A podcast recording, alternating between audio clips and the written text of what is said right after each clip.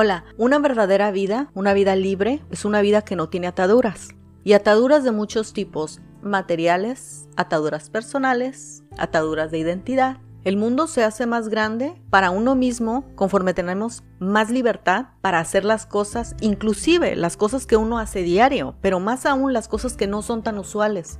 Mientras tengas más claras tus prioridades, más fácil va a ser tomar decisiones, más fácil va a ser filtrar tus opciones para decidir. Si ya decidiste que realmente quieres vivir tu vida, disfrutar tu vida, ser quien eres, y si aún no sabes bien quién eres, entonces descubrir quién eres. Eso implica cierto grado de experimentación. Por ejemplo, si eres una persona que siempre soñó vivir en comunidad, eso implica buscar insertarte en una comunidad. Y hay una frase que tiene Gran Cardón, que es muy, muy Gran Cardón, que es Just show up, ¿sabes? Solo ve, solo muéstrate, solo preséntate. Y es una de las cosas más difíciles de hacer. A veces soñar es muy fácil, pero luego pasar a la acción pues demanda, ¿sabes? Reunir a veces valor. No todos los escenarios son fáciles. Entonces, si has decidido que quieres vivir tu vida plenamente, primero necesitas presentarte Just show up. Si quieres vivir en comunidad, entonces ve a una comunidad, preséntate en una comunidad, persevera en una comunidad, interactúa en una comunidad, lo que quiere decir, sé una piedra que construya esa comunidad. Y no pasará mucho tiempo en el que de repente comiences a recoger los frutos del esfuerzo. Recuerda, las primeras transformaciones siempre son internas, después viene la transformación externa, después es que las demás personas lo pueden notar. Si eres una persona que sueña con escalar ciertos ambientes laborales,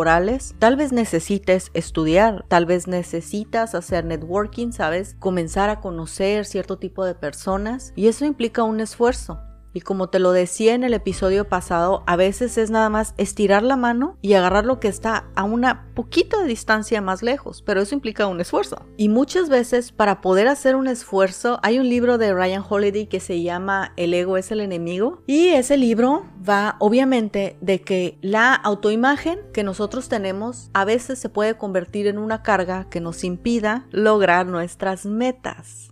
Mira, aquí te voy a contar mi experiencia. Te había dicho que había ayudado en un evento en la iglesia y luego ayudé en otro evento en la iglesia y ahora estoy ayudando en otro evento en la iglesia de diferentes formas, ¿no? Entonces, me doy cuenta que, mira, yo estoy muy orgullosa de ser mercadólogo, pero es que a mí me encanta la gente, me gusta mucho la gente. Yo creo que eso también tiene que ver con haber pasado agorafobia, ocho años, etcétera, tiempo de recuperación, sentirme en la absoluta miseria, etcétera. Pero a mí me gusta mucho la gente. A mí me gusta ver como las personalidades que tienen o, la cercanía que puede haber con un desconocido a mí, pero es que eso me encanta. Pero eso no quiere decir que siempre que haya un ambiente donde haya personas son ambientes fáciles para mí. A veces tengo que salirme un poco de mi zona de confort o pensar cómo voy a abordar cierta situación para que sea lo más cómodo para mí, pero también para las personas a las cuales voy a abordar. Que a veces es mucho más importante para mí abordar a una persona de una forma adecuada a que yo me sienta cómoda, obviamente. Y realmente para avanzar a veces nos estorba el autoestima, nos estorba la autoimagen, nos estorba nuestro autoconcepto. A veces realmente para poder abordar bien a las personas, mientras menos etiquetas tengas, más libertad vas a tener. Para alcanzar tu trabajo ideal, mientras menos etiquetas te pongas, más libertad vas a tener. Yo recuerdo, una amistad estaba estudiando, no periodismo, pero era como escritura o algo así, literatura, no, no recuerdo bien. Y esta pues era una persona que hacía muchos años había leído muchísimo y de muchísimos temas. O sea, particularmente la ciencia ficción era algo que a ella le llamaba mucho la atención. Entonces, cuando ella iba clase, iba luego así como que muy nerviosa o así un poquito ansiosa y entonces de repente ya no era este disfrute de estar en la clase, sino era este poquito de ansiedad cada que iba. Y yo le, yo le decía, porque a veces tenía la oportunidad de llevarla, y yo le decía, es que tú estás yendo a las clases como para demostrar tú lo que sabes y quién eres y tu perspectiva y tus ideas y tu forma de pensar y no estás yendo para aprender. Entonces el hecho de que tú tienes esas etiquetas y las quieres demostrar son las que se están convirtiendo en el obstáculo para que te puedas compartir y aprender de las demás personas. Y me dijo que sí, que lo iba a dejar de hacer, etc.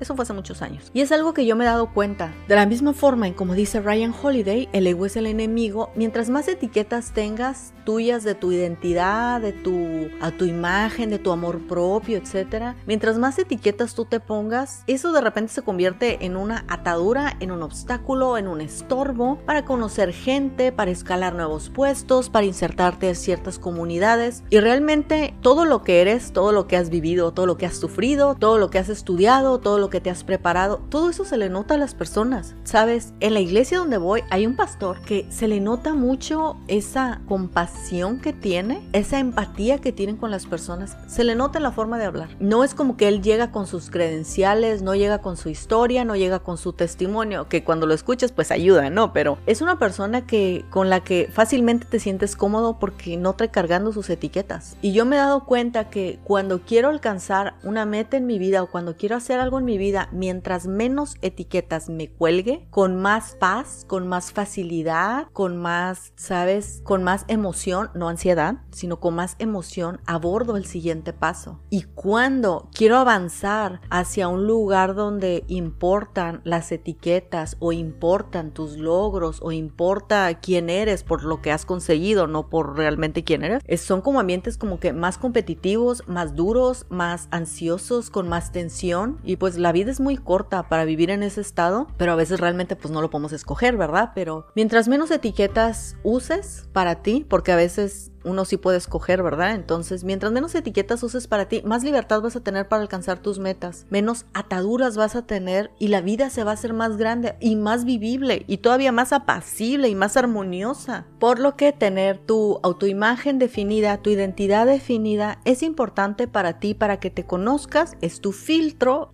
es sobre lo que vas a, tomar ciertas decisiones, pero cuando intentas alcanzar algo que realmente quieras, siempre es mejor no tener las etiquetas e ir enteramente con la persona que eres y lanzarte la oportunidad. Una vida bien vivida, una vida grande, sabes, una vida extensa, una vida plena, está realmente lejos de las etiquetas que se convierten de repente en un lastre que nos limitan a vivir nuestra vida en función a ciertos como estatus o de repente ciertos diálogos internos. Entonces, mientras menos más libertad. Nos vemos la próxima.